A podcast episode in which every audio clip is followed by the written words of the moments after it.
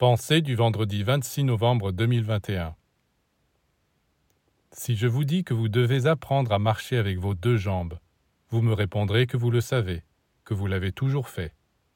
Eh bien non. Je vous vois sans arrêt sauter sur une jambe au lieu de marcher, les sentimentaux sur la jambe gauche, ils ne réfléchissent pas, et les intellectuels sur la jambe droite. Leur cœur est desséché. Tous des unijambistes.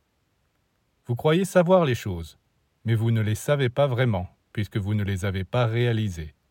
Toute la vie, vous restez perché sur une jambe, et même vous sortez vous promener comme ça, en sautillant. Mais il faut se poser la question, pourquoi la nature nous a-t-elle appris à marcher en avançant, tantôt le pied gauche, tantôt le pied droit? La réponse est simple.